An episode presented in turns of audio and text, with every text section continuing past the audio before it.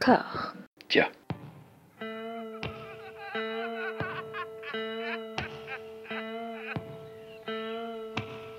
And now for something completely different. Would you like to talk about the meaning of life, darling? Sure, why not? Philosophy for two? Right. Provided the movement never forgets that it is the inalienable right of every man or woman or woman to rid himself or herself or herself. Agreed. Thank you, brother or sister or sister. Where was I? I think you finished. Oh, right. I don't want to talk to you no more, you empty-headed animal food trough whopper. I fart in your general direction. Your mother was a hamster and your father smelt of elderberries. Bonjour et bienvenue à toutes et à tous dans Discordia, le podcast qui tente d'aplanir les débats qui rongent la pop culture de l'intérieur dans une conversation apaisée. Aujourd'hui, ce sera un épisode un petit peu particulier puisque je serai complètement d'accord avec mon interlocuteur, euh, à savoir Warren Lambert, qui vient de sortir un ouvrage intitulé Tropique du splendide, essai sur la France débronzée aux, édi- aux éditions Leitmotiv. Bonjour Warren, merci d'avoir euh, accepté l'invitation. Bah merci à toi. On va parler donc de la troupe du Splendide, ces, petits galopins. Je sais pas en quelle, en quelle année euh, tu es né, toi? 86. 86, alors moi je suis né en 80. Les, films du Splendide passaient beaucoup à la télé, que ce soit les deux films des bronzés ou Le Père Noël est une ordure. Et euh, le lendemain matin, à chaque fois euh, qu'il y avait des diffusions de ces films-là, dans la cour de récréation, tout le monde se récitait les répliques. Et moi j'avais beaucoup de mal avec ça parce que c'est des films qui déjà me mettaient mal à l'aise. C'est des films que je trouvais euh, méchants en fait. Et j'étais particulièrement marqué par une scène dans Le Père Noël est une ordure où Katia, le travesti joué par Christian Clavier, sort de, de sa maison avec les gens qui disent on veut Charles Bronson, on veut Charles Bronson. C'est une scène qui faisait beaucoup rire les gens et qui moi, qui, moi me, me glaçait d'effroi. Quel est, vous, euh, enfin toi, vous, je vais, je, je vais aussi Ouais. entre le vouvoiement et le tutoiement, le, le rapport que tu, le premier rapport que tu as eu avec les films du Splendide? Justement, euh, c'était un peu aussi le, le cœur du livre, c'est-à-dire euh, c'est euh, quelque chose qui est souvent familial. Et euh, avant même les diffusions télé, je crois que moi, à mon avis, ça devait être les VHS, parce que les VHS Ouais.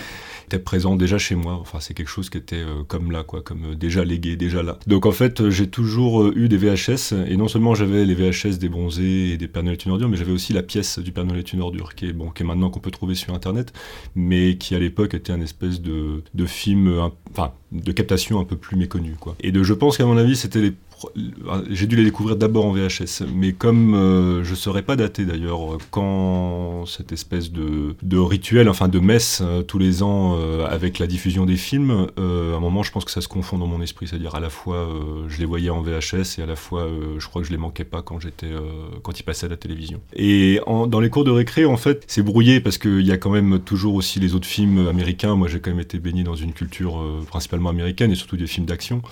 Euh, et c'est vrai que le cinéma français, bon, j'avais un père qui était très cinéphile, qui avait beaucoup de, LD, donc euh, qui est des espèces d'ancêtres du DVD. Et du coup, euh, il y avait encore les VHS parce que les LD ont remplacé du coup les VHS et du coup les VHS, euh, voilà quoi, c'était c'était quelque chose qui était réservé presque pour le les après-midi, le mercredi quoi, ou alors le soir, le film avant d'aller se coucher. Donc je pense que c'était ça, VHS pour moi. J'ai pas réussi à identifier ce qui, ce qui me dérangeait jusqu'à ce que je lise un article de Paco Thielman, je crois que c'était dans Chronique Art, et Mm. qui insistait sur le fait que, euh, en fait, les gens du Splendide sont des comédiens et des comédiennes qui viennent de Neuilly Mm. et qui ont un, un regard de classe, en fait, qui se moquent et qui caricaturent les, euh, les petites gens, les gens de peu. Mm. Et j'ai lu l'article de, de, de Paco et je me suis dit, ah, mais bien sûr, mais c'est ça, c'est un rapport de classe.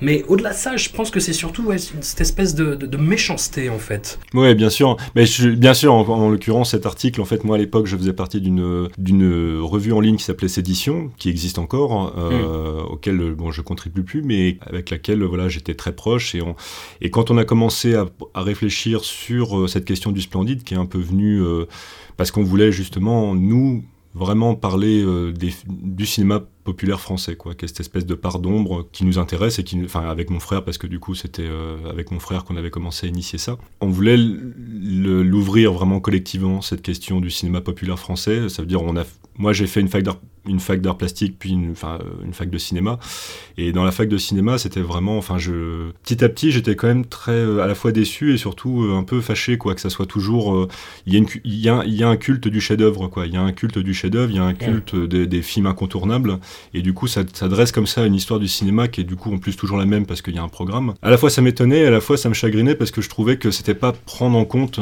un autre pan vraiment du cinéma.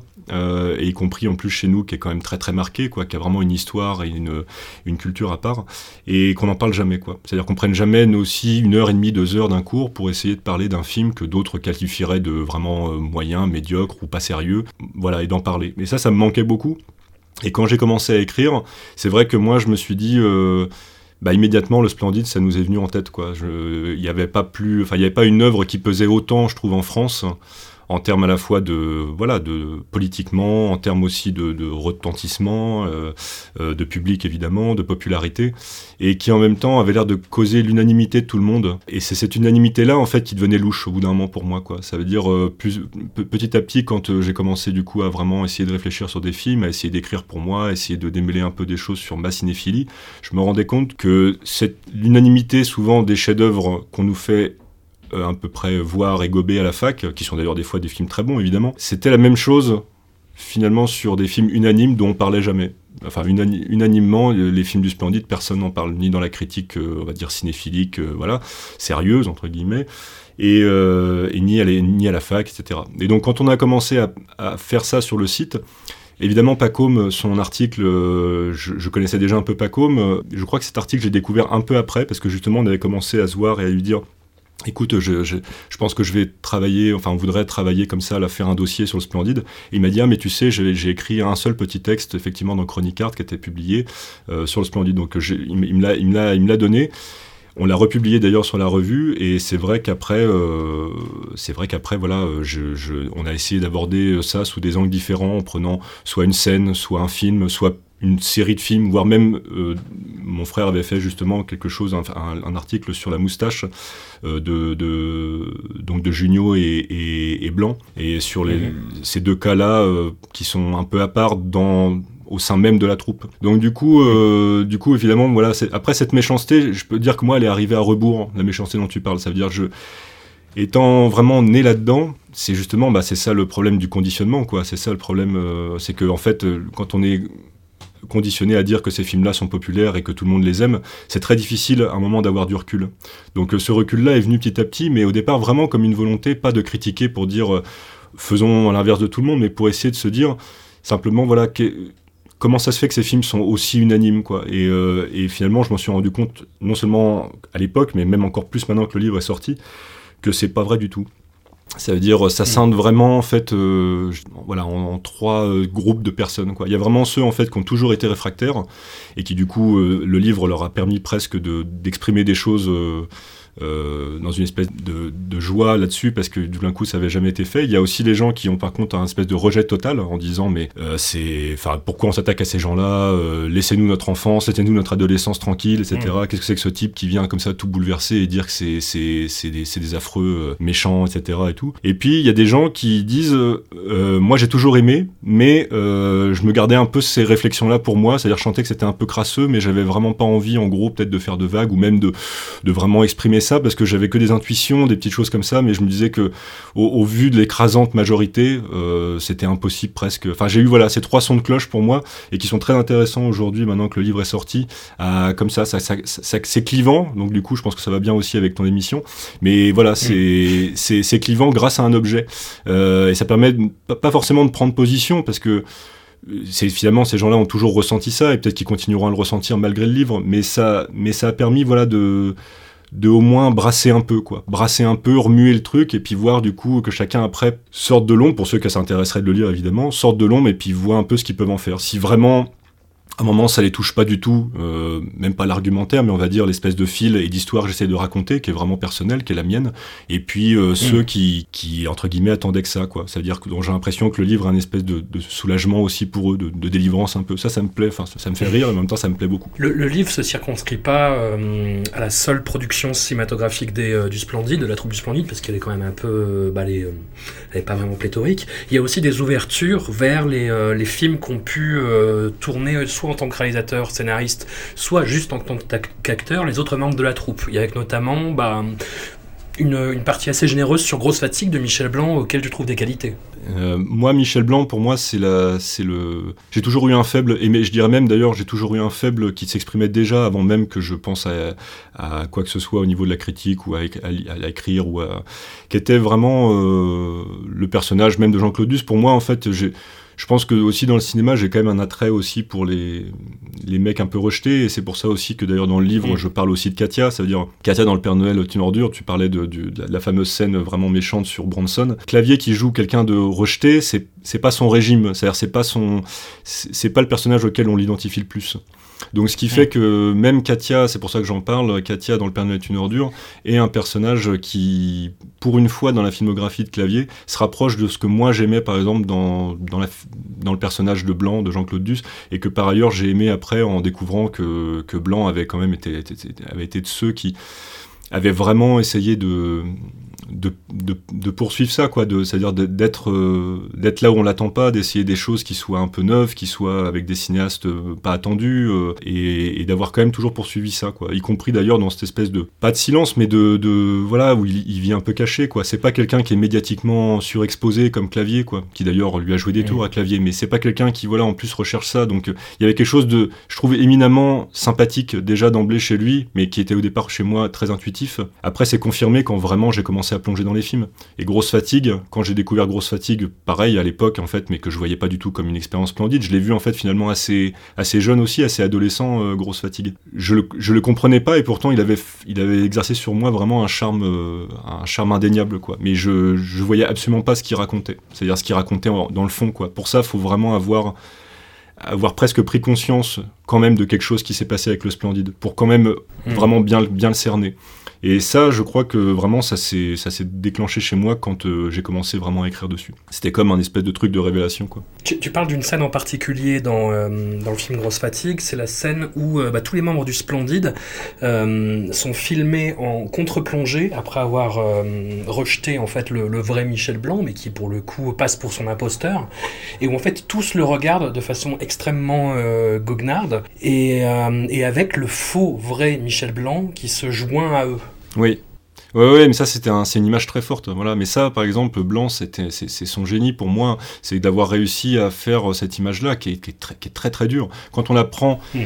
de ce qu'elle veut, de ce qu'elle signifie par rapport à leur aventure, elle est et par rapport à lui, ça veut dire, euh, c'est presque un, un mm. moment de confession, quoi. Enfin, c'est quelque chose qui est très très dur vis-à-vis de ses quand même ses partenaires de jeu de toujours, ses amis de, d'enfance, etc. Il y a quand même quelque chose euh, de très dur dans cette image. D'ailleurs, c'est l'image que j'avais utilisée quand moi j'écrivais euh, vraiment quand c'était encore la version, on va dire numérique, quoi, avant que, avant que ça parte vraiment vers un éditeur euh, potentiel.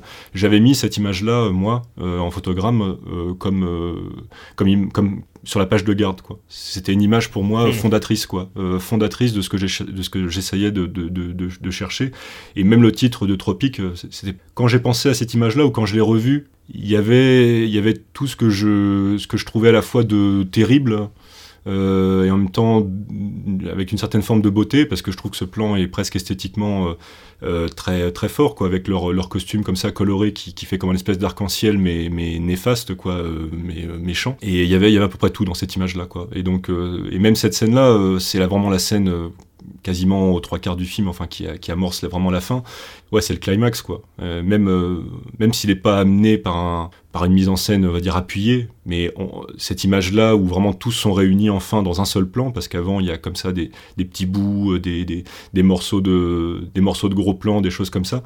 Là, tout d'un coup, il y a une espèce d'image totale et un contre-champ champ contre champ où lui est en bas dans l'escalier, il regarde ces gens-là et qui lui jette un regard, voilà, plein de, plein de dégoût et plein de, et puis qui partent, quoi. Ce plan-là, pour moi, il est fondateur de ce que quand j'ai commencé à écrire. Le, livre part euh, d'une hypothèse que je trouve assez, euh, folle, à laquelle j'avais pas, pas songé, c'est que le, parcours du Splendide, finalement, épouse le, d'une certaine façon le, parcours politique de la France des 30-40 dernières années et repose notamment sur le, sur le fait que c'est une succession de, de duperies, de mensonges, de trahisons. Mmh. Absolument. Mais en plus, c'est ça, c'est quelque chose pareil que j'avais absolument pas conscience. Je l'ai quand j'ai fait la présentation de mon temps l'air euh, du bouquin, c'est vrai que je disais par exemple, il m'a fallu 20 ans pour euh, pour voir dans les bronzés le, le boubou avec la tête de Giscard dessus.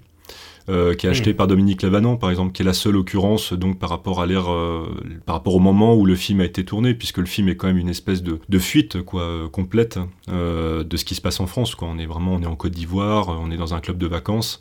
Alors certes, c'est censé se moquer des clubs med qui étaient, qui étaient, qui étaient naissants, mais, mais quand même, quoi, il n'y a aucune espèce de, de, de, de raccord fait avec l'actualité politique, avec voilà, sauf ce boubou.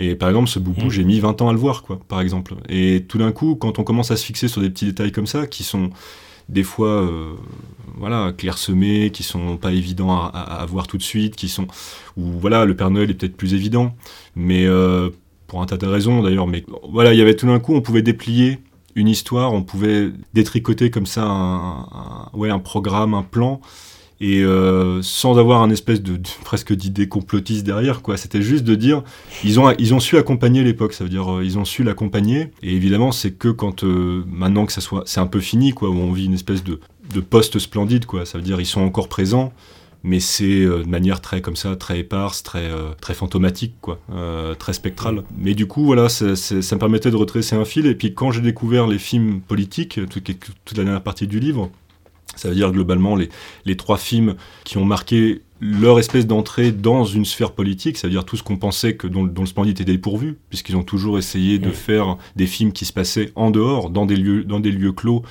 en espèce d'entre-soi, en rejetant complètement l'extérieur. Tout d'un coup, d'avoir cette espèce de voilà de, de de petite filmographie qu'on pouvait, circonscrire à trois films dans lesquels euh, trois des membres masculins du Splendide pouvaient se retrouver, donc quand même dans des rôles soit centraux, soit euh, je dirais pas secondaire, quoi, de sidekick, quoi. Alors, il y a, y a, du coup euh, La Sainte Victoire avec Christian Clavier, qui joue un homme politique, L'exercice de l'État avec Michel Blanc, qui joue un, un, conseiller, qui reste toujours dans, le, dans les murs du ministère, et euh, Quai d'Orsay avec Thierry Lhermitte, qui est plus dans la farce, là, du coup. Exactement, voilà, mais euh, à chaque fois avec en plus des, des, des auteurs... Des cinéastes, on va dire, euh, sauf celui de la Sainte Victoire qui est un petit peu moins connu, mais, mais les deux autres, mm. voilà, c'est quand même c'est Tavernier, euh, et puis euh, c'est c'est Scholler, quoi. Et, et, donc ouais. c'est c'était enfin c'est étrange quoi que quand même il y a aussi voilà tout un pan d'un cinéma euh, qui, qui, vont quand même aussi piocher dans ces gens-là quoi. Qui ont quand même une histoire qui ont quand même euh, quand même un, une voilà un, corps etc que ça les ça les intéresse quoi. Ça les intéresse de, de retourner vers ces acteurs là euh, qui d'ailleurs en plus à chaque fois leur donnent dans ces trois films là peut-être un peu moins pour l'ermite évidemment mais des espèces de contre-emploi, quoi, en tout cas de, films sérieux, quoi. Et ça, voilà, quand, j'ai vu ces trois films-là, bon, bah, l'arc s'est dessiné d'emblée, quoi. Euh, ça veut dire, euh, entre le moment de la troupe, de la bande, quelque chose de soudé, puis ensuite l'espèce le, de délitement avec euh, Blanc et Junio qui font, qui sont les, les, premiers vraiment à vouloir faire des films tout seul, des films euh, de cinéastes un peu même euh, pas engagés, mais en tout cas qui, qui soit veulent aller vers des choses personnelles, soit vers des choses évidemment plus en lien avec l'actualité. Et on termine voilà dans les années 2000 avec euh, avec ces figures politiques investies par les trois membres du Splendide. Donc pour moi, il y avait vraiment une histoire qui se dessinait, qui était très intéressante à raconter, et dans lequel moi après je pouvais injecter mon parcours, ma, ma, vision des choses, y compris en prenant effectivement dans un corpus qui est absolument pas orthodoxe. Quoi. Ça veut dire, bien qu'ils y soient pour certains, la plupart des films dont je parle, c'est parce que un ou plusieurs des membres du Splendide s'y trouvent. Il y avait aussi cette idée de, voilà, de, de, de rompre comme ça avec l'orthodoxie, parce que finalement, comme tu disais, le, leur filmographie est, est, très succincte en elle-même, celle de la troupe. Euh, mais après, par contre, c'est très très très diffracté. Quoi. Et pour réunir tous ces pièces comme ça du, du miroir, euh, toutes ces espèces de, trucs pour reconstituer le puzzle.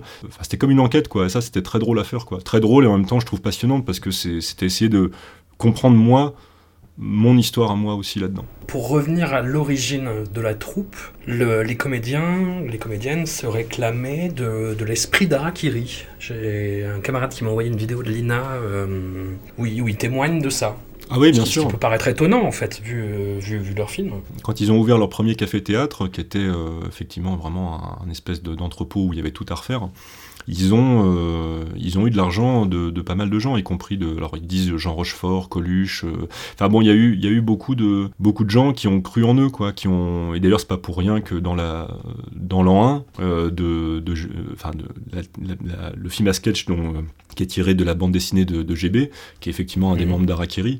Je pense que, alors qu'on on peut analyser, que c'est la seule façon d'analyser, je crois même que d'ailleurs, euh, Paco m'en parlait, mais dans son livre sur euh, tous, les chevaliers, enfin, tous les chevaliers sauvages, sur, le, le- le- sur Harakiri, où effectivement, c'est la seule façon de le voir. Ça veut dire quand euh, on voit des gens du Splendide regarder la télé, où c'est des anciens d'Harakiri qui jouent des espèces de, de vieux mafieux euh, comme ça, c'est tellement évident, c'est tellement... c'est tellement direct, quoi. C'est frontal. Il n'y a, pas- y a, y a pas 36 000 interprétations de ça. Et je pense qu'ils l'ont offert. hein. Ils ont offert ces rôles-là aussi, ou on leur a offert comme ça, parce qu'il y avait effectivement ce milieu, mais parce que aussi, je pense que on parlait de plus en plus d'eux, quoi. Dès qu'il a commencé à avoir, euh, voilà, quelques, quelques pièces de fête, leur café-théâtre, bien qui marchait pas très bien, mais il y avait quand même, tout d'un coup, la, première pièce qu'ils a fait décoller, donc qui a donné après les bronzés, Amour, coquillage et crustacés. Et ensuite, euh, voilà, ça, ça a gagné en ampleur, quoi. En même temps, ce mythe de, des personnes qui reprennent la relève d'Arakiri, c'est pareil, c'est comme savoir quand on a commencé à diffuser les films, des, les films du Splendide en boucle tous les ans. En même temps, voilà, il y a juste des petits points comme ça dans certains films. En même temps, c'est assez euh, indatable ou indéfinissable. On- il y a- moi, en tout cas, j'ai vraiment aussi écumé Lina. Je j'ai pas trouvé beaucoup plus de choses, euh, hormis le fait que je pense que c'était l'époque. quoi. Ça veut dire il y avait quand même un brassage énorme. Les, les cafés-théâtres se connaissaient beaucoup entre eux. Euh, il y avait la Veuve Pichard, il y avait euh, voilà le, le- le- le Café de la Gare avec Romain Bouteille. Il y avait quand même toute une émulation où ces gens traînaient ensemble de toute façon. Et eux, je pense, avaient, avaient faim. Quoi. Enfin, c'était des gens qui avaient vraiment, euh, qui avaient faim. Quoi. Eux, ils ont été, ils ont été euh, éduqués. Enfin, je veux dire, leur, leur métier d'acteur, ils l'ont appris auprès de Scylla Shelton dans des cours privés. Et euh, ce qu'elle dit dans le livre que moi j'ai trouvé, qui était dans un, un document de quoi, ça veut dire que vraiment, ils ont chacun travaillé leur, ce qu'ils étaient, quoi. Euh, ce qu'ils étaient, Ouais. quoi. Et, ça- c'est dingue parce Mais que c'est eux, leur chacun de leur côté, pas en troupe. Du Alors voilà, ils- important aussi dans ce cas Voilà, ils ont, ils ont en fait, euh, ils- eux, ils sont toujours définis, et ça, je l'ai trouvé euh, dans, à la fois dans la bouche de Junio, à la fois dans la bouche de Blanc. C'est des gens qui se définissaient comme un collectif d'individualistes. Ça veut dire, euh, ils étaient Ouais. tout à fait, euh, voilà, ils étaient tout à fait euh, honnêtes là-dessus.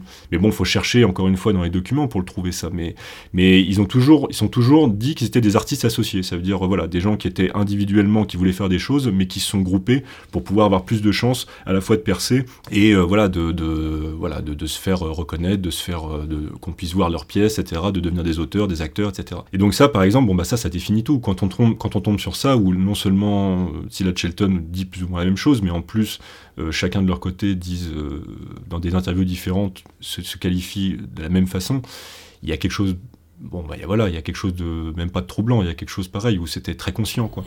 Et mais ça c'est pas voilà c'est pas des choses qui sont forcément sues. Alors je voulais que le livre soit très documenté. Je voulais justement que je puisse pas simplement fournir mon angle à moi, ma vision, parce que ça, limite, euh, ok, c'est bien, mais on pourrait très bien dire tout le monde s'en fout. Je voulais aussi accorder une part significative à, de l'archive, à du document, à des choses qu'on n'a pas forcément vues, entendues euh, ou lues, et, que ça puisse, euh, faire sens et surtout aussi montrer qu'il y a des choses qui étaient déjà, voilà, déjà conscients, déjà, déjà conscientes chez eux, quoi. Quand tu disais que le Père Noël est une ordure était plus clair par rapport au, au sous-texte et au reflet de l'époque, en tout cas, est-ce que c'est euh, une critique de la, déjà ce qu'on qu'on appelait peut-être pas encore à l'époque la bien-pensance? Pour le Père Noël, en fait, ce qui m'a plu d'emblée quand je l'ai revu avec cette, euh, ce projet-là que je commençais à amorcer, c'était euh, déjà le fait que quand on voit les films à la suite, il y avait deux films euh, assez solaires et que tout d'un coup, le Père Noël était une plongée nocturne. Euh, première Ouais. chose, ça veut dire, euh, voilà, pas- clairement, il y a, voilà, il y, a, il y a- il y a deux films en pleine lumière, même s'il s'y passe quand même des choses un peu crasseuses et sordides, mais euh, sous le ton de l'humour, etc. Et après, il y a un film complètement nocturne. Et ça, par exemple, c'est une volonté de Poiré, parce que du coup, le, bon, on imagine qu'effectivement, c'est la soirée de Noël, donc forcément, il fait nuit, mais forcément, dans la pièce, on a moins ce sentiment-là, quoi. Là, tout d'un coup, dans le film, il y avait, il y avait cette idée de faire un, moi, ce que j'appelle voilà ce que j'ai résumé en disant un polar du mitterrandisme, ça veut dire de prendre quelque chose où tout d'un coup le socialisme, euh, le socialisme qui arrivait en 81, pour eux, ce qui pouvait peut-être symboliser le socialisme, ou en tout cas l'espèce de nouvelle... Euh, voilà, de, de, de, renouveau politique, bah, ils ont pris cette espèce de petite chose qui était euh, voilà, SOS Amitié, qui était une chose en plus réelle, qui existe toujours. Et ils ont essayé, je pense, de construire quelque chose autour. Et quand on découvre d'ailleurs en plus des archives, pareil, ils parlaient que c'était pas pareil, c'est pas venu tout de suite, c'était pas une volonté genre claire et nette de dire tout d'un coup on va s'attaquer à ça. Mais ils voulaient faire un truc défouloir, hein. ça c'est Junio qui le dit dans une interview, ça veut dire en gros, ils voulaient euh, vraiment se lâcher. Après Les Bronzés 2, qui était donc un film, euh, un film, euh, un espèce de pis, de pis-aller, quoi, parce que c'était pas le film qu'ils voulaient faire après Les Bronzés 1 sur l'ordre de leur producteur, ils ont fait les Bronzés 2 pour satisfaire l'envie du producteur de faire une suite au Bronzé 1 qui avait énormément marché, qui a d'ailleurs les Bronzés 2 a moins, a moins marché que le 1, mais là après ils en avaient marre, ils en avaient marre parce que tout d'un coup on les confondait, c'était plus les membres du Splendide, c'était euh, les Bronzés et mm. euh, on les identifiait comme les Bronzés. Et ça ils en avaient marre et ils voulaient vraiment quelque chose qui puisse rompre avec ça, quoi, d'être vraiment euh,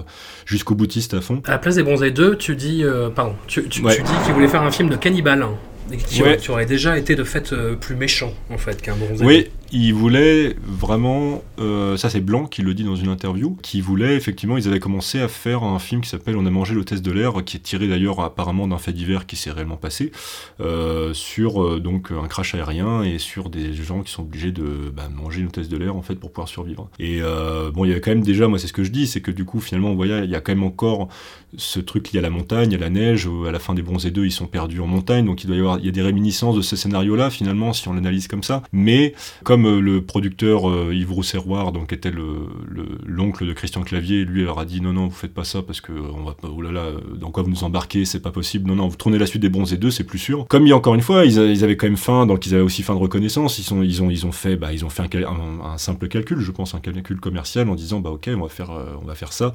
Mais après par contre ça serait bien que voilà. Et donc la pièce parce que c'est la pièce hein, c'est pas poiré hein, c'est pas avec le film c'est la pièce du coup ils ont écrit une pièce vraiment méchante dure etc même Junio, je crois, avait dit dans une interview qu'au départ, il voulait faire un film où c'était des rats. C'est-à-dire, ils avaient des gros costumes de rats tous. Et il voulait faire un espèce de truc comme ça, très, mais très, euh, enfin, mais voilà, grotesque, euh, insensé, absurde, etc. Et bon, petit à petit, voilà, comme disait, des espèces de séances collectives en brainstorming constant, et ben du coup, au bout d'un moment, voilà, il y a eu ce truc de SOS Amitié qui est arrivé, et puis euh, il y avait, il y avait des titres, hein, la place du Père Noël est une ordure, ça devait s'appeler Le Père Noël s'est tiré une balle dans le cul. Bon, enfin des trucs comme ça, et puis finalement, ils ont tombé sur ça, ils ont développé, et comme leur, leur, leur modus operandi, c'était de dire, euh, on écrit collectivement. S'il y a une blague dont une seule personne sur les 5 ou 6 n'est pas d'accord, on la, on l'écrit pas. Enfin, elle reste pas, en gros. Donc il y avait mm. quand même cette espèce de truc de collectif jusqu'au bout, quoi. L'écriture, fallait que n'importe quelle ligne de dialogue soit approuvée par tout le monde.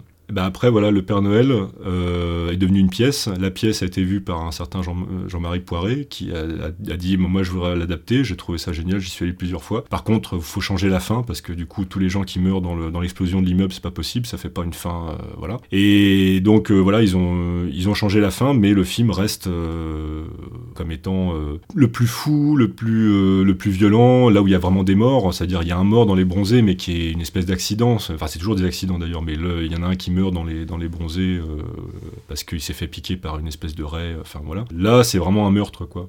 Un meurtre en plus qu'il faut déguiser, euh, etc. Ce qui est pas absent de la pièce aussi. Il n'y a pas de meurtre de, réparateur d'ascenseur. Par contre, il y a quelqu'un, c'est Katia qui meurt en principe euh, dans la, enfin, qui se suicide et qui du coup doit être démembré à côté. donc là, pareil, ils ont transféré ça parce que pareil, on peut pas faire mourir un membre du Splendide. Sur scène, ça allait, mais sur scène, voilà, mais en cinéma, ça, ça, passait pas. C'est ce que je dis aussi à un moment, c'est qu'on pouvait pas les faire mourir ces gens-là. Ils ont sciemment aussi voulu que quand ils ont été euh, mis dans le, dans le domaine public le cinéma, aucun des membres pouvait mourir. Quoi. On les voit jamais. Voilà. Et donc il, faut, il fallait tuer quelqu'un d'autre et euh, à la place, ça a été le réparateur, de, le réparateur d'ascenseur. Quoi. Mm. Et donc, euh, donc voilà, donc cette espèce, de, cette espèce de volonté claire qui fait qu'après, je sais pas pourquoi, encore une fois, c'est devenu une espèce de rituel en France de passer ce film-là au moment des fêtes, comme si vraiment il fallait dire. Voilà, ça fait partie, pareil, d'une espèce d'hygiène, d'une hygiène française, euh, un truc hygiéniste. Il faut, à un moment, faut, faut plus croire à rien. Quoi. Et ce film-là est vraiment le, et le film de, de l'apostasie rigolote quoi. Voilà faut ça veut dire faut mm. vraiment renoncer à toute sa toute sa croyance en tout en l'homme euh, dans les dans les espèces de, de, choses sociales qui peuvent être mises en place euh, au pouvoir politique évidemment euh, à la gauche aux espèces de volonté enfin de croyances dans des réformes socialistes. Enfin voilà c'est un espèce de film presque, presque nihiliste, quoi, complet. Quoi. Et du coup, Jean-Marie Poiré devient un peu leur compagnon euh, de jeu. Il tourne, alors je sais pas dans quel ordre c'est, mais il y a mes meilleurs copains. Je crois que c'est avant Papy fait de la résistance. Oui, je crois, je crois, oui, mes meilleurs copains, oui, bien sûr, je crois que c'est avant. Et effectivement, il y a un truc que j'avais jamais remarqué dans mes meilleurs copains, qui est un des Jean-Marie Poiré les moins. euh, les moins antipathiques, les moins agressifs esthétiquement, euh, tout Mhm. du moins. C'est vrai que le seul personnage qui, parce que c'est l'histoire d'une bande de potes qui se réunissent, qui avait un, un groupe qui a jamais vraiment marché. Et c'est vrai que le, le seul en fait qui a jamais renoncé à cet idéal euh, artistique, euh, c'est le personnage joué par Jean-Pierre Daroussin. Il est présenté comme limite un débile léger en fait. Oui, c'est ça. Et, euh, et le personnage du coup de Daroussin, ce qui était très drôle, c'est que dans la revue Schnock que j'ai découvert très récemment, où ils avaient, euh, fait tout un, numéro sur Le Père Noël est une ordure, il y avait une interview de Poiré, et en fait Poiré disait dedans un moment cette phrase absolument dingue en disant la, la clé du film c'est Daroussin quoi. C'est-à-dire, euh, c'est le mec en fait qui, euh, qui était le plus doué à la guitare, parce que du coup, ils ont, c'est un espèce d'ancien groupe euh, de hippies, mais qui faisait de la musique et qui ont tous renoncé à leur, leur, ambition artistique pour pouvoir chacun en fait mener une vie confortable. L'un de devenir dentiste, l'autre devenir voilà chef de projet ou je sais plus quoi. Et donc, euh, Daroussin, qui est le seul à avoir gardé quand même cette espèce de mentalité, en gros, à pas avoir trahi ces espèces d'idéaux entre guillemets et qui était effectivement vraiment doué, là où les autres euh, étaient un peu des poseurs, quand même. Bah, celui-là, en fait, on lui dit, euh, enfin, à la fin, il reconnaît presque devant ses copains que, bon, bah, il a raté sa vie, mais que c'est pas grave. Et du coup, tout le monde le, prenne, le prend un peu par, par les épaules, comme ça, et puis c'est la fin du film, parce qu'on rentre dans la maison, et puis euh, le seul vrai mec qui avait du talent, et qui, en même temps, euh, 20 ans après euh, cette espèce de passade-là, euh, reconnaît qu'il est un raté, parce qu'il voit tous ses copains qui, eux, euh, bien qu'ils ont des vies euh, très bizarres, avec euh, des, des- regrets, des remords, euh, des- de la nostalgie, euh, c'est lui, quand même, qui est, qui est considéré comme un espèce de, voilà, de grand perdant, mais de grand perdant qui accepte quoi, son sort quoi.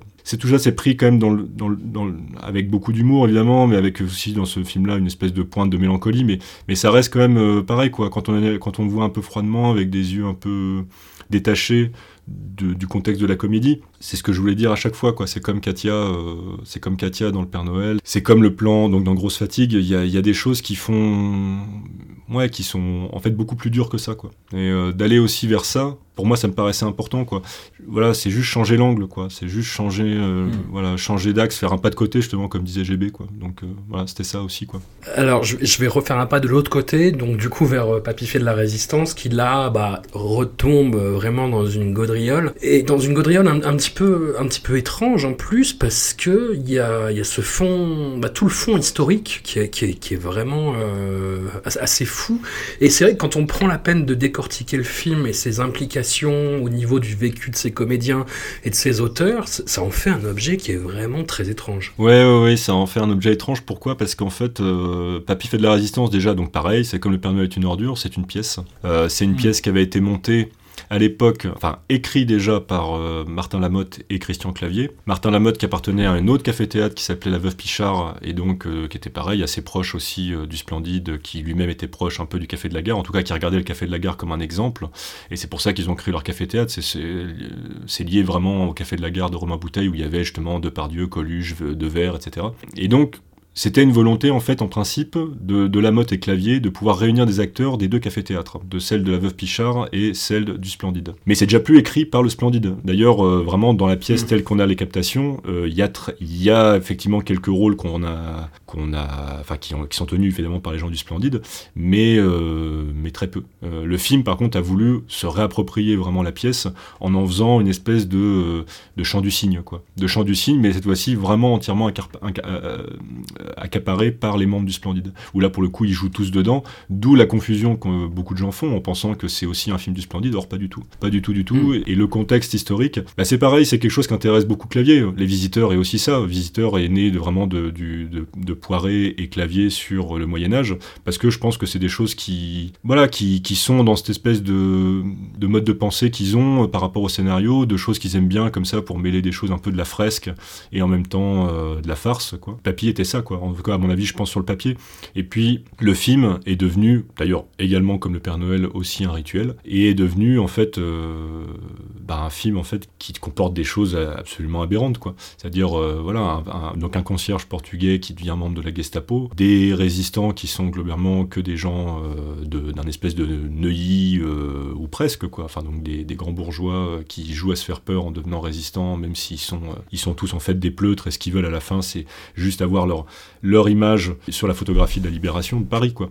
Euh, Michel Topin, donc, le, le, personnage joué par Clavier, c'est vraiment quelqu'un dans lequel on peut retrouver la même fin euh, FIM quoi que eux ont eu au début quoi. C'est-à-dire cette, même envie de vraiment euh, faire ce qu'il faut faire aller là où ça là où ça va et où on sent que va y avoir à la fin un peu de gloire et d'essayer de et d'essayer de faire ça quitte à quitte à mentir complètement sur des espèces d'idéaux ou alors de, de, comme ça de posture de résistant quoi. Et donc ça c'est voilà c'est pareil c'est très intéressant parce que je trouve que quoi qu'il arrive on peut toujours lire comme toutes les œuvres, c'est pour ça aussi, voilà, comme toutes les œuvres, celles du Splendide, on peut les lire, on peut les lire eux derrière. Et moi, pour moi, euh, dès qu'on commence à oublier euh, le côté comédie, on peut vraiment le lire comme n'importe quelle œuvre sérieuse entre guillemets. Quoi. On peut très bien lire leur auteur derrière. On peut très bien lire où ils en sont aussi de d'eux-mêmes, de leurs liens entre eux, euh, de leur rapport même à des au cinéma français, euh, à, la enfin, à la production ou, euh, ou dans leur carrière, etc. Enfin, il y a vraiment quelque chose qui à chaque fois se joue, quoi, et qui s'agit, enfin, qui sait agir pour moi de dénicher, quoi, d'essayer de, dénicher, d'interpréter et de, et, de, et de, construire, quoi, comme on, comme on raconte une histoire, quoi. Tu conseillerais de revoir les films, mais en disant que c'est pas des comédies, sans, sans rire, en fait en disant que c'est des témoignages glaçants. Euh. Bah, pour les gens qui s'intéresseraient, moi par exemple, comme on commençait au début le, sur la VHS par exemple, pourquoi j'ai mis 20 ans à voir Giscard C'est parce que moi, je suis pas né sous, sous, cette, enfin, je suis pas né dans les années 80, je suis né dans les années 90. Donc pour moi, en fait, mm. Giscard, Pompidou, etc. Pompidou, je l'ai appris par Harakiri. Euh, je dirais que Giscard et tout ça, je l'ai appris euh, par le Splendide. Euh, Mitterrand, même pareil. Je te disais, je l'analyse comme ça aujourd'hui, mais c'est pas quelque chose qui paraît, qui, enfin, qui paraît dans le, dans le Père Noël. Euh, voilà, moi, j'étais encore, enfin, Mitterrand, c'était justement quelque chose que j'entendais quand j'étais tout petit. Mais je veux dire, tout ce rapport politique, je, me, suis refait, je me suis refait du coup les 40 dernières années euh, voilà, en France par ce prisme-là, et j'y ai vu pour moi plein de choses qui me permettaient de, de, ouais, de, de, me sortir de certaines, de certaines euh, voilà, choses qui étaient dans mon pays, qui, qui étaient des choses que, que j'ai découvert parce que c'est tout, comme je disais au début, ça se, ça se refilait, etc. Et euh, sans se questionner, sans, voilà, sans plus y regarder euh, quelque chose.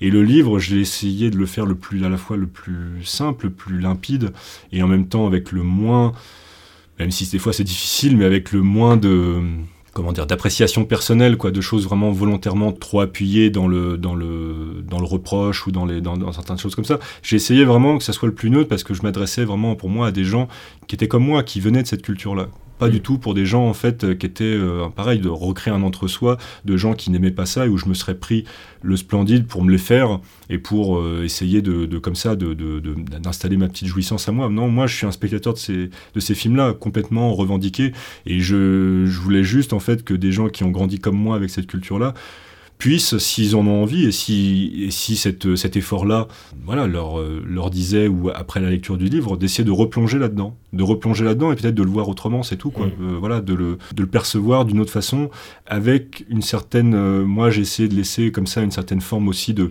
C'est pour ça que le livre est petit, c'est pour ça que j'ai essayé aussi de le faire avec plein de béances aussi, plein de trous volontaires, parce que je voulais aussi qu'il puisse y avoir de la place pour que des gens qui puissent voir d'autres films que moi je n'ai pas vu ou que même que j'ai vu mais que j'ai décidé de pas traiter, voilà, puissent aussi euh, faire ce travail-là pour eux. Et j'ai eu déjà, déjà moi depuis que le livre est sorti ou même avant, euh, des tas de choses qu'on m'a amenées des tas de, de, de, de, points communs ou de, rapprochements qu'on faisait, auxquels j'avais absolument pas pensé, qui étaient mm. tout à fait pertinents, qui restaient dans ce que moi j'essayais de dire, mais que je n'avais même pas moi-même euh, trouvé, quoi, euh, su, su, voir. Et on m'a fait voir comme ça beaucoup de choses, et j'étais content de voir que le livre laissait la, latitude et la place à mon sens, pour que ça puisse, ce travail-là puisse se permettre, quoi. Voilà, que ce soit pas un, quelque chose qui soit étouffant et clos et qui empêche après de pouvoir poursuivre ce que le livre essaye un petit peu d'amorcer. Quoi. Très honnêtement, moi je suis du côté euh, vra- vraiment très très sceptique du Splendide et même un peu, un peu euh, j'ai pour limite une répulsion vis-à-vis de ces films-là, mais que j'ai beaucoup encore de mal à m'expliquer. Et c'est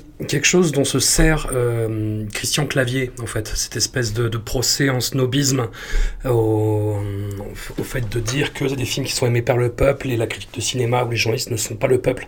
J'imagine que tu as lu cette, cette interview un petit peu surréaliste qu'il avait donnée au magazine Première, je crois que c'était pour Les Visiteurs 3. C'est un long, long, long, long entretien qui est d'une agressivité absolument incroyable, en fait, de la part de Christian Clavier qui se pose directement, en fait, en défendeur du peuple, en ce qui sent que les journalistes sont assez sceptiques vis-à-vis de son travail vis-à-vis de ses films. Ce qu'ils ne sont pas vraiment en plus, c'est-à-dire qu'ils reconnaissent des qualités, mais lui part direct sur, euh, sur une base défensive. Ouais, son truc, son, son grand argument à lui, ça a toujours été à Clavier de dire, euh, écoutez, euh, moi je m'en fiche des critiques, je m'en fiche en fait des gens qui considèrent nos films comme des films sérieux. C'est le public qui parle. Et c'est vraiment quelqu'un qui pense en termes de, en termes d'audience, quoi. Euh, Mm. C'est-à-dire, euh, voilà, il dit un film, s'il marche, c'est qu'il est forcément, enfin, c'est que c'est qu'il a atteint son but, quoi. C'est que c'est que c'est qu'en gros, il est inattaquable, quoi. C'est-à-dire, voilà, un film qui marche pas. Et d'ailleurs, moi, j'avais trouvé un bout d'interview que je cite dedans, c'est-à-dire où il dit, mais attendez, en plus, les auteurs, c'est-à-dire les Doyons, les Godard, les les Piala, ces gens-là pourraient jamais faire du cinéma s'il n'y a pas une industrie qui marche à côté. C'est-à-dire, en gros, ces gens-là peuvent avoir Oui. du pognon pour faire leur leur film. À partir du moment où il y a une industrie euh, du cinéma populaire français qui cartonne, qui permet en gros bah, peut-être de renflouer, euh, enfin de, donner de l'argent au CNC qui sera, enfin en gros c'est ça quoi, c'est cette chaîne-là de, la- production etc qu'il essaie de dire, c'est-à-dire en gros sans nous vous auriez pas le cinéma d'auteur euh, qui permet de nous détester quoi. Et ça c'est un truc pareil quoi, c'est très Enfin, c'est de la rhétorique évidemment, on peut toujours la déconstruire, mais c'est quand même intelligent. C'est-à-dire, c'est quelqu'un qui, euh, voilà, enfin, c'est une intelligence euh, néfaste et complètement, euh, voilà. Mais c'est, mais ça reste quand même quelqu'un qui, du coup, évidemment, est au courant de tout ça. Donc, mais de dire ça, de dire qu'en gros ils sont indispensables. Alors après, euh, voilà, on pourrait dire hein, le, salaud qui se croit indispensable, comme dirait Sartre, tout ça. Mais c'est ça, enfin, c'est des salauds qui se pensent indispensables, mais, ils mais eux, par contre, se disent pas comme salauds. Après, euh, Clavier a toujours eu cette propension, de toute façon, à, à geindre. Enfin, c'est un mec, euh, c'est un génieur complet. C'est non seulement une anguille, mais c'est un génieur complet. C'est quelqu'un qui veut absolument pas être, qui veut absolument pas être mis en défaut. Ouais. C'est quelqu'un qui veut absolument pas être mis en défaut. Ce qu'il a horreur de ça, c'est qu'il pense que chaque interview est un guet-apens. Donc, ce qui fait que quand il y va, il est de toute façon d'emblée sur la défensive. Mais ça, il l'a toujours été. Quand on regarde Lina, les premières, même les premières, euh, les, les trucs avec Cochrane que moi je signe, tout ça, quand, qui sont quand même du coup des, des reportages ou des émissions, on va dire, où il y avait quand même pas vraiment de danger. Il a, il a cette posture. Il a Mm. cette posture parce que parce que c'est comme ça. Voilà, il a toujours été quelqu'un qui veut se donner comme quelqu'un qui a de la prestance, qui a qui on la fait pas, qui, euh, qui a du répondant, qui se laisse pas marcher dessus. Et euh, voilà, et ça a amené, bah, ça a amené à quand il a fait son truc avec Sarkozy et que tout le monde lui a dit, bah ouais, mais bon, euh, voilà, euh, euh, De Funès, on l'aimait bien, mais justement, De Funès, il a jamais pris parti pour euh, voilà pour Pompidou, pour euh, tout ça. Il s'est jamais, mais, mais lui, il l'a super mal pris. et C'est pour ça qu'il est parti, quoi. C'est-à-dire, il est parti, il s'est exilé parce que effectivement, je sais pas si dans la même interview ou dans une autre, mais bon, comme il a tellement fait un tour à un moment des médias français avant de partir pour dire je pars et c'est de votre faute, sachez-le. C'est-à-dire c'est de votre faute si je pars. C'est-à-dire à la fois les, les critiques, les pseudo- pseudo-intellectuels qu'il appelle les intelligents, etc. Et euh, les euh, euh, les gens comme ça dans la presse, People ou autres, qui, euh, qui, lui, qui lui dit, euh, qui lui rappellent systématiquement que c'est un sarkozyste et donc du coup il y a, il y a vraiment un gros problème et que c'est quelqu'un du coup qui a fui vraiment pour dire euh, bon, bah je suis un incompris quoi. C'est assez incompréhensible quoi. C'est-à-dire, euh, c'est, mais c'est, mais c'est son créneau, c'est son créneau. Donc euh, du coup, bah, il, il joue sur ça. Hmm. Voilà. Le- les films du Splendide, euh, en, en tant que troupe, euh, se sont donc arrêtés au milieu des années 80, qui était une époque où la comédie avait déjà une place assez importante dans le paysage de la production cinématographique française, mais n'avait pas encore l'hégémonie absolue qu'elle a maintenant. Il y avait par Mm. exemple autant de polars que de comédies dans les années 70 et 80 en France. Là, Ouais. l'an dernier, j'ai compté, il y a eu allez, dans une acception assez large, entre 60 et 80 comédies. Parce qu'il y a des comédies dramatiques, a des films qui se revendiquent comme comédies puis qui ne sont pas vraiment. 60 vraiment comédies stricto sensu, et des polars, il y en a eu 10. Ouais. Voilà, on, on arrive à cette époque-là, et où les membres du Splendide sont toujours présents, en tête d'affiche. Moi, je travaille dans un cinéma, là, je joue euh, deux films avec euh, Josiane Balasco, All Inclusive et L'Intervention. Je joue, évidemment, Qu'est-ce qu'on a encore fait au bon Dieu avec euh, Christian Clavier. Dans All Inclusive, il y a aussi Thierry Lhermitte, Qu'est-ce que, Ah oui, oui, oui. qu'est-ce que ça t'inspire justement cette, cette, cette présence et cette faculté d'être toujours présent? Et je pense que c'est un truc du public, c'est-à-dire c'est c'est ce que je dis, c'est le, le splendide, c'est pour ça que euh, la messe du Père Noël, la messe de Papy, la messe des bronzés, c'est un doudou, c'est-à-dire c'est quelque Ouais. chose auquel on n'arrive pas à rompre le lien, quoi. C'est comme si on n'arrivait pas à couper le cordon, c'est-à-dire c'est- ces gens-là sont tellement sont tellement dans une espèce de, on a tellement un rapport avec eux familial que on veut pas les voir partir, quoi. On veut pas les voir partir, on veut pas rompre ce rapport-là. C'est trop, soit c'est trop dur, soit c'est aussi même entretenu. C'est-à-dire au bout d'un moment, même si on voulait le rompre, ces gens-là ont besoin quand même de, de, tourner, de, de, vivre, etc. Et il s'avère que, bah oui, voilà, en plus en ce moment, euh, sur les films qui sortent, qui sont des grosses comédies vraiment, euh, alors euh, voilà, avec tout le beau monde des, des jeunes et moins jeunes, eh ben on est arrivé à ça, quoi. On est arrivé à ce mélange, ce mélange des générations. Voilà, ça veut dire le mélange des générations. C'est l'espèce de, ouais, de nouvelle étape que s'est trouvé le cinéma français. À l'époque du Splendide, c'est vrai qu'il y avait encore des choses sur dans les comédies. Alors, il y a toujours eu ce côté euh, vieux, vieux briscard euh, du cinéma français et, et, euh, et un peu moins jeune. On, même l'aile ou la cuisse de, avec, avec De Funès et Coluche, hein, où euh, voilà, il y avait déjà ce truc-là. Mais maintenant, on les prend déjà de plus en plus jeunes. On les prend avec des styles d'humour complètement tous différents, avec des histoires tout- tous, pour tous complètement très différents. Et il y a un côté, voilà, prendre soin de nos. Mais ça, ça a toujours, je pense, un peu été, mais, mais ça revient, quoi. Ça veut dire, ça devient de plus, ça, revient, quoi, depuis, depuis 10 ans, 15 ans. Vraiment prendre soin de nos, nos ancêtres, quoi. Prendre soin de nos, de, de nos vieux, nos vieux, nos, vieux acteurs. Et euh, là, le All Inclusive, euh, qui est- il y a des images partout. Bon, voilà, il y a, il y a- il y a du Bosque, euh, il y a l'ermite. euh, je suis sûr que si on cherche, il doit y avoir effectivement deux ou trois jeunes que moi je connais pas du tout, euh, peut-être dans les jeunes comiques ou dans les jeunes. Voilà, il y a, il y a ça, quoi. On fait jouer Kev Adams avec clavier dans les profs, enfin, ou des trucs comme ça. Enfin, euh, je sais pas si c'est Kev Adams ou un autre, Il mais y a Kev Adams à la fin de All Inclusive. voilà, donc euh, ce que je veux dire, c'est qu'il y, a- y a ce truc-là. Avant, on, on, on met- on essayait plutôt de faire des films qui, en dehors, même s'il y avait effectivement des acteurs jeunes et moins jeunes, qui reposaient principalement effectivement sur des, euh, des ressorts euh, sociaux, Mhm. euh, de, de mixité sociale. Et là, on, on part de plus en plus, restait, bien que ça soit quand même moins la mixité que vraiment le monde euh, de la bourgeoisie, quoi, qu'il soit rêvé ou, ou fantasmé, ou euh, voilà. Et en même temps, euh, cette espèce de, cette espèce de, de mixité générationnelle. Mm. Le cinéma essaie de se définir là-dedans. C'est pour ça que, par exemple, là, moi, il y a un film qui m'a beaucoup plu et qui a justement qui a été récompensé, je crois, là au César. C'est le, le film de Alex Lutz, là, Guy. Ouais. Et c'était un film intéressant pour ça. C'est-à-dire quand on s'intéresse au cinéma français, il était intéressant quand je l'ai vu et je l'ai vu vraiment il y a quoi, il y a une semaine, parce que à ma connaissance, il n'y a pas euh, ce nœud-là que j'essaie d'expliquer là euh, à l'instant entre les générations, mais qui est, qui est en un seul personnage. C'est-à-dire on voit un jeune jouer un vieux. Mhm. Et dans ce vieux qu'il interprète, on retrouve tout un tas d'expressions prises chez Belmondo, euh, enfin le Belmondo un peu gaga, vous savez, qu'on enfin, Ouais. qu'on ouais, qu'on connaît, euh, qu'on connaît vraiment de, de, de l'époque de Broca, etc., quoi, un peu cabot, un peu machin. Donc a- ça rejoue comme ça en sous-texte plein de choses qui sont dans l'inconscient. Vraiment, vraiment, enfin je trouve, mais, qui, mais, qui, mais à chaque fois c'est désamorcé. Toutes les scènes sont très belles parce que, enfin, beaucoup de scènes en tout cas, je je les ai trouvées très beaux pour ça, parce que beaucoup de scènes sont belles justement parce que ça nous, ça nous amène vers ça. Il nous tisse quelque chose à chaque, à chaque scène dessus, et tout d'un coup il y a quelque chose comme ça sur lequel on retombe dans une espèce de mélancolie vraiment euh, pure et dure, quoi, à la Mhm. fin de chaque scène, quoi. Ou un twist, un tout petit twist d'une parole, d'une d'une blague, d'un truc qui fait tout tomber, quoi.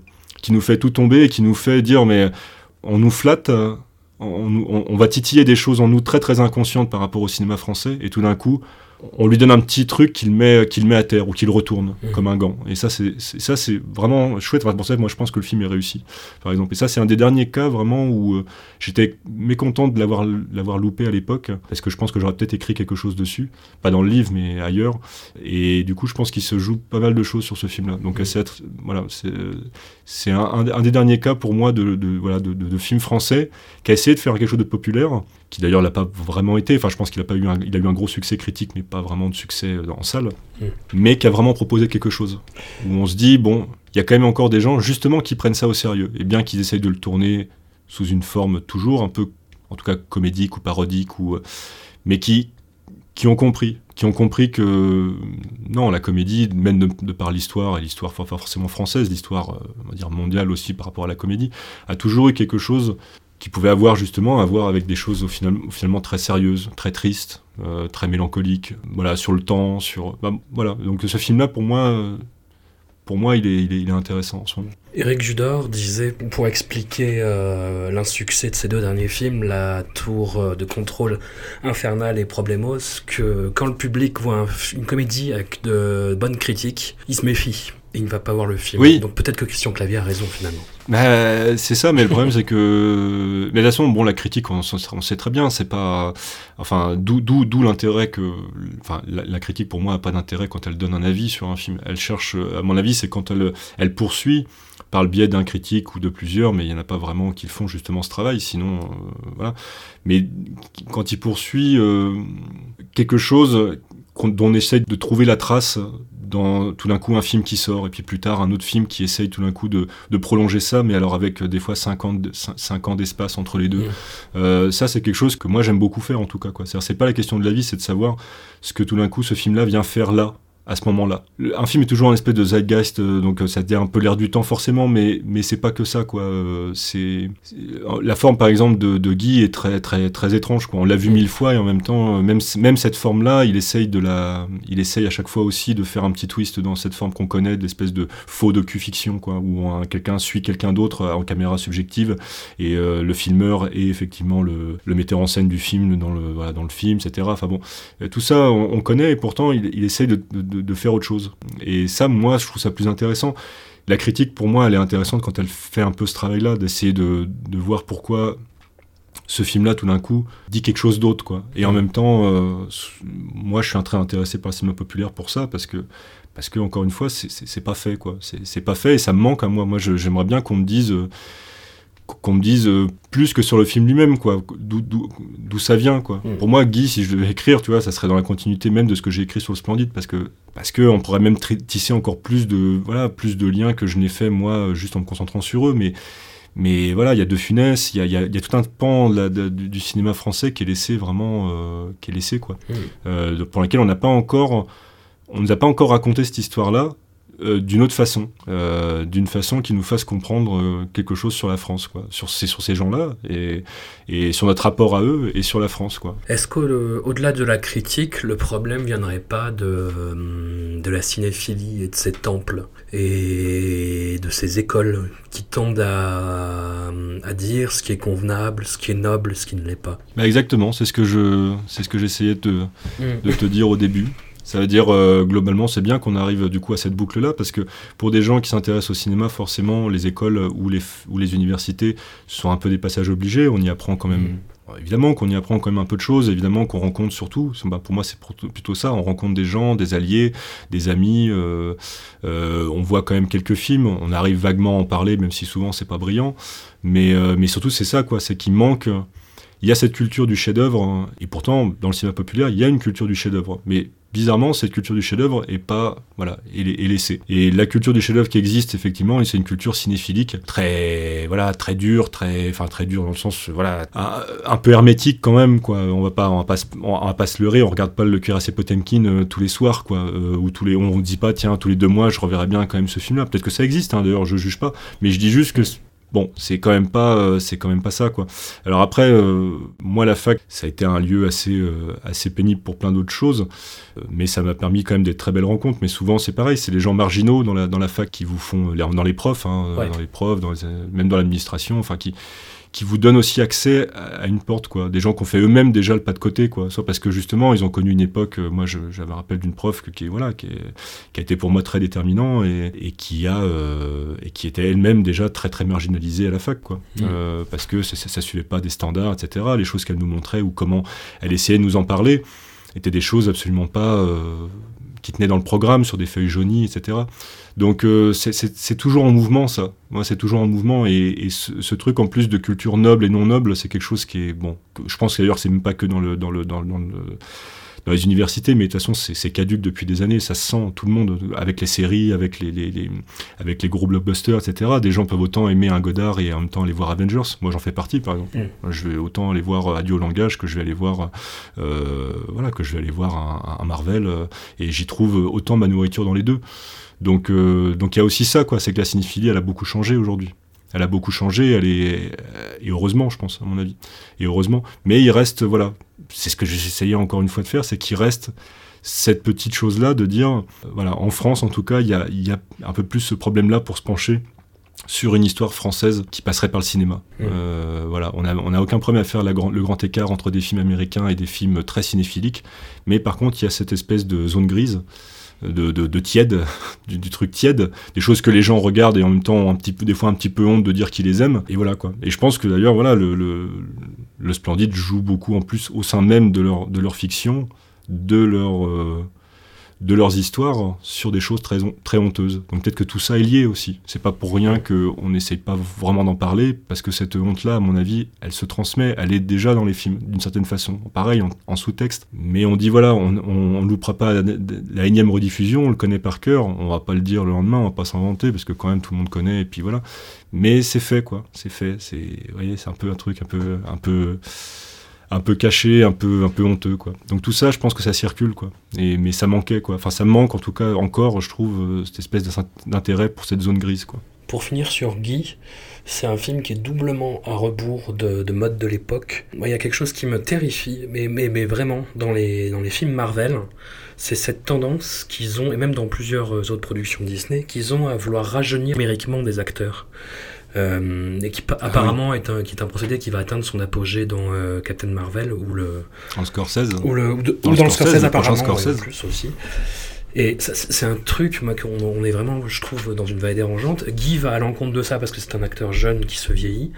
Et la, la deuxième tendance qui prend un rebrousse-poil de l'époque c'est la, la moquerie parce que c'est un film que j'ai Oui. eu assez peur de voir parce que je me suis dit oh si c'est pour se moquer de, de ces chanteurs ringards c'est pas la peine. Et puis il y a cette scène qui désamorce complètement ça euh, à la moitié ou premier tiers du film je crois où le, le, le personnage principal euh, adresse cette question là de façon euh, assez agressive et assez juste et du coup réoriente complètement la vision derrière. Et dans ça j'ai un peu l'impression que c'est un peu l'anti-film du Splendide Bah bien sûr, pourquoi Mais pour- en fait, je, moi j'adhère complètement. Et pourquoi? Parce que c'est un mec qui a compris que ce qui manquait, et souvent dans les comédies, c'est la tendresse, Mm. c'est l'amour. En fait, c'est toutes les choses dont le Splendide est dépourvu. Ouais. Va chercher une histoire d'amour dans laquelle tu crois et que tu trouves belle dans des films du Splendide, il y en a pas. Va chercher un moment où tu as, tu ressens une émotion, qui est une émotion justement de tristesse, de tendresse, d'empathie, il y en a pas. Euh, justement, hormis ce que je disais sur Katia et, euh, et son, ses yeux embués dans Le Père Noël est une ordure, euh, voilà, ou Grosse fatigue avec euh, ce, ce plan très dur et qui, qui est en même temps bouleversant, enfin qui est à la fois on peut le trouver très bouleversant même s'il est très très rapide, de, de, toute sa troupe comme ça qui, qui le regarde de manière méprisante en haut. Il y a comme un mauvais rêve là-dedans et donc toutes ces choses-là qui ont été systématiquement évincées de toutes les comédies où à chaque fois la tendresse n'existe pas, elle n'est qu'au service de, la moquerie, de, de voilà, de, l'humour, etc. Bah voilà, avec Guy, on voit un film qui essaie de remettre de la tendresse, c'est-à-dire tout ce, tout ce qui en principe, euh, énormément de- de- d'acteurs ou de réalisateurs, acteurs com- comiques, que ce soit français ou euh, enfin, européens ou, ou américains, il y, a énormément, moi je peux t'en citer à l'appel, enfin Mm. des, des- des exemples avec euh, de la tendresse dans ces films-là, des émotions réelles, des émotions vraies, où on se dit ok on a rigolé, mais il y a aussi des moments très beaux dedans. Il y en a pas dans le Splendide, il y en a pas, il y en a pas pour moi qui soient réels, vrais, ou alors très peu, c'est ce que j'essaye de dire vraiment aussi dans le bouquin, il y en a un ou deux, Mm. voilà. Euh, c'est très, très, très difficile du coup d'aimer quelque chose qui est sans tendresse. C'est c'est très, enfin c'est- c'est c'est comme partout quoi. C'est, c'est donc là, là avec Guy, il y avait cette chose-là. Déjà le fait que les chansons sont pas si mal, sont déjà pas même eux-mêmes parodiques, elles-mêmes parodiques. C'est des chansons qui sont presque, voilà, belles, Mm. euh, comme des chansons populaires où c'est, pourtant c'est on peut dire c'est pastiché parce que forcément ils sont faits maintenant. Mais ils ont tellement su capter bien le truc que ça fait vrai. Et du coup, l'émotion qui passe elle-même est vraie. Et c'est pareil, la tendresse, voilà, énormément de, choses qui, énormément de scènes jouent sur des choses très ténues dans le film, même dans les rapports entre le fils et, le père et le, caméraman au milieu qui voudrait comme ça être un espèce de fils euh, pour lui. Euh, Il y a des choses très subtiles qui se jouent. Voilà. Et qui agit beaucoup plus, pareil, euh, sur le long terme. C'est-à-dire quand on le voit, on est un peu dérouté, on se dit, bon, c'était étrange, mais ok. Et puis quand même, ça agit, quoi. Ça agit. Voilà. Beaucoup des films comiques qui sortent aujourd'hui euh, sont des espèces de films, voilà, très de consommation rapide, quoi, de fast-food. C'est-à-dire, il n'y a pas de choses qui agissent, qui, laissent agir après une fois qu'on les a vus. C'est des films qui sont faits souvent pour être assez oubliés, parce que justement, il n'y a pas d'émotion vraie, on ne veut pas les garder en nous. Donc là, voilà, pour Guy, pour Guy, j'ai senti, j'ai senti ça. Et le truc sur la vieillesse, bah, c'est très marrant parce que voilà, nous en France, on a eu ça récemment. Enfin bon, c'était l'année dernière. Là, on va avoir le Scorsese sur euh, De Niro et Pesci et, et Kettel qui sont rajeunis numériquement. Bon, il y avait déjà eu Benjamin Button, mais on avait là, on a quelque chose quand même qui est fait avec des gens vraiment, vraiment vieux. Voilà, il y a un défi, euh, voilà, outre-Atlantique comme chez nous. Il y a des choses, tu vois, il y a des ponts. Mm. Il y a des ponts, il y a des choses qui se font, il y a des choses qui, qui sont intéressantes. Et pour moi, voilà, quand on parlait de la critique, c'est que ça doit aussi suivre ce fil-là. Tu vois, Mm. quelqu'un qui me parlerait de Guy en même temps qu'il me parlerait du euh, The Irishman, déjà, déjà ça m'intéresse sur le, sur le papier. Déjà d'emblée, je vais le lire. Tu vois En, en parlant Ouais. d'absence d'émotion et de tendresse, euh, je me viens de me rendre compte qu'on n'avait absolument pas parlé des bronzés 3. Ah, alors Les Bons Étroits, c'est en plus, c'est passionnant. C'est bien limite qu'on finisse par Ouais. celui-là, puisque c'est quand même le dernier film du Splendide. Ouais. Où effectivement, là, il n'y a pas marqué le Splendide, puisque le Splendide n'existe plus euh, en tant qu'entité, mais il y, a les- il y a tous les noms au scénario. Mhm. C'est-à-dire, ils n'ont pas signé le Splendide comme est signé Les Bronzés ou Le Père Noël est une ordure. Il y a tous les noms. Euh, ils n'ont pas mis, du coup, euh, par, écrit par le Splendide. Donc là, par contre, le côté individualiste que je disais au début, artiste associé, là, on l'a dès le générique. Dès le générique. Et donc, on voit des gens, là, par contre, qui sont tous amers, Ouais. euh, tous vieillissants. Donc non, on reste, tu vois, on reste quand même dans la, dans la problématique de ce qu'on parlait, mais ils sont tous vieillissants. Euh, je pense qu'ils sont tous très mal avec le fait qu'ils vieillissent. Je pense que c'est comme tout le monde, mais je pense que évidemment, euh, voilà, eux, eux, encore plus, parce qu'ils se voient en plus les uns les autres vieillir et avoir poursuivi en plus des choses chacun de leur côté, qui essayent comme ça de d'avoir des petites euh, des petites émanations euh, discrètes euh, dans telle ou telle scène. Mais ils se regardent tous vieillir, ils se détestent tous de plus en plus parce que parce que ça se voit, parce que déjà tous les personnages se détestent, parce que Dominique Lavanant euh, elle-même joue quelqu'un de rejeté pendant tout le film et, et elle, elle a dit dans des interviews qu'elle a elle-même été rejetée pendant tout le Mhm. tournage, ça veut dire que c'était vraiment euh, la pestiférée du film. Et donc voilà, il y a quelque chose qui se joue sur leur amitié à eux, quoi. C'est-à-dire euh, Les Bons Étroits pour moi, c'est un film bilan. C'est un film bilan de ce qu'ils sont eux maintenant, euh, en termes d'amitié, en termes de, de filmographie, etc. Et ça se termine par le fait que euh, les, tout ce que leur filmographie par le passé a voulu quand même à chaque fois attaquer, les, étrangers et les pauvres, sont, com- sont compilés dans la scène de fin où là il y a pour le coup pas un membre du Splendide qui joue un émigré et l'autre un pauvre ou euh, le- d'ailleurs des fois c'est le même. C'est euh, il y a des vrais migrants. Il y a des vrais migrants sur une plage euh, qui est en, Sardaigne je crois. Et donc il y a des vrais migrants qui leur donnent un visage cette fois-ci voilà réel et qui quand même se font prendre avec eux et les empêchent de se réaliser quoi. C'est-à-dire c'est quand même malgré tout même quand on après 40 ans ils arrivent à leur donner un visage euh, un visage connu enfin un visage inconnu justement un visage documentaire et ben ça, la morale reste la même. Ça veut dire selon eux euh, ces migrants et tout ça bon bah ils sont là. Mais quand on regarde le film aussi comme ça de ce point de vue-là, et ben c'est des gens comme ils se font embarquer avec eux lors de l'espèce de, de, de rapt de la police de la frontière comme ça euh, italienne. Et ben ils se font embarquer avec eux et finalement bah voilà s'ils sont dans la merde à la fin et ce qu'on verra pas c'est à cause aussi des- de ces mecs qui étaient sur la plage quoi. Donc il y a quand même quelque chose aussi quoi de bon euh, ok c'est pas voilà c'est pas réjouissant quoi. Mais c'est ça les bons étroits c'est vraiment un film euh, c'est un film glauquissime quoi c'est un film vraiment euh, Mm. triste mais très triste quoi très triste Amer. Du- euh, une, amertume. où- quoi. ouais, et ouais, amer et où je le et d'ailleurs je ne le trouve pas du tout drôle c'est-à-dire celui-là et il y a vraiment un truc aussi perdu quoi. Ouais. perdu dans le perdu dans même dans, dans la dans la veine d'écriture quoi on sent qu'ils étaient vraiment tous euh, à sec quoi Euh, vraiment à sec à sec à sec ils ont vraiment fait ça mais c'est et au départ, ça devait être Astérix hein, quand même hein, qui, Ouais. devait les, qui devait les réunir. hein. Ça devait être un nouvel opus d'Astérix en Hispanie, tourné par Junio, avec euh, donc euh, Clavier qui aurait repris, euh, qui aurait repris euh, Astérix et, euh, et bon, Depardieu. Et il y a eu un conflit avec Uderzo, c'est pas fait. Donc à la place, ils ont dit bon, mais ils devaient l'écrire collectivement aussi, Hispanie, Euh, d'après la BD Mhm. évidemment, mais tous ensemble. Et donc voilà, ça aurait été aussi euh, absolument incroyable de voir un Astérix fait par les membres du Splendide. Enfin moi, je, je trouve ça euh, dinguissime même qu'ils aient pensé à ça et que ça ait failli se faire. Et finalement, c'est les Bronzés 3. Donc faut voir aussi, euh, comme les Bronzés 2 avec le- sur le cannibalisme qui est devenu un film sur un voilà sur le Val d'Isère, c'est pareil quoi. Le 2 et le 3 s- ont toujours eu des, des destins très tragiques en soi finalement, avortés toujours. Donc ça aussi c'est très intéressant aussi à voilà à découvrir et à voir ce que ça raconte, ce que ça raconte sur eux. Pour les hum, auditeurs qui aimeraient poursuivre l'expérience, euh, on rappelle donc Tropique du Splendide, essai sur la France des bronzés aux éditions Leitmotiv, par mon invité Warren Lambert, que je remercie vraiment de, s'être plié euh, au jeu, d'avoir parlé en long et en large et en travers de cette épopée euh, comique unique dans le paysage quand même français. Merci beaucoup. Merci à toi, merci énormément. C'était un vrai plaisir. Bah, on refait ça quand tu veux. ça marche.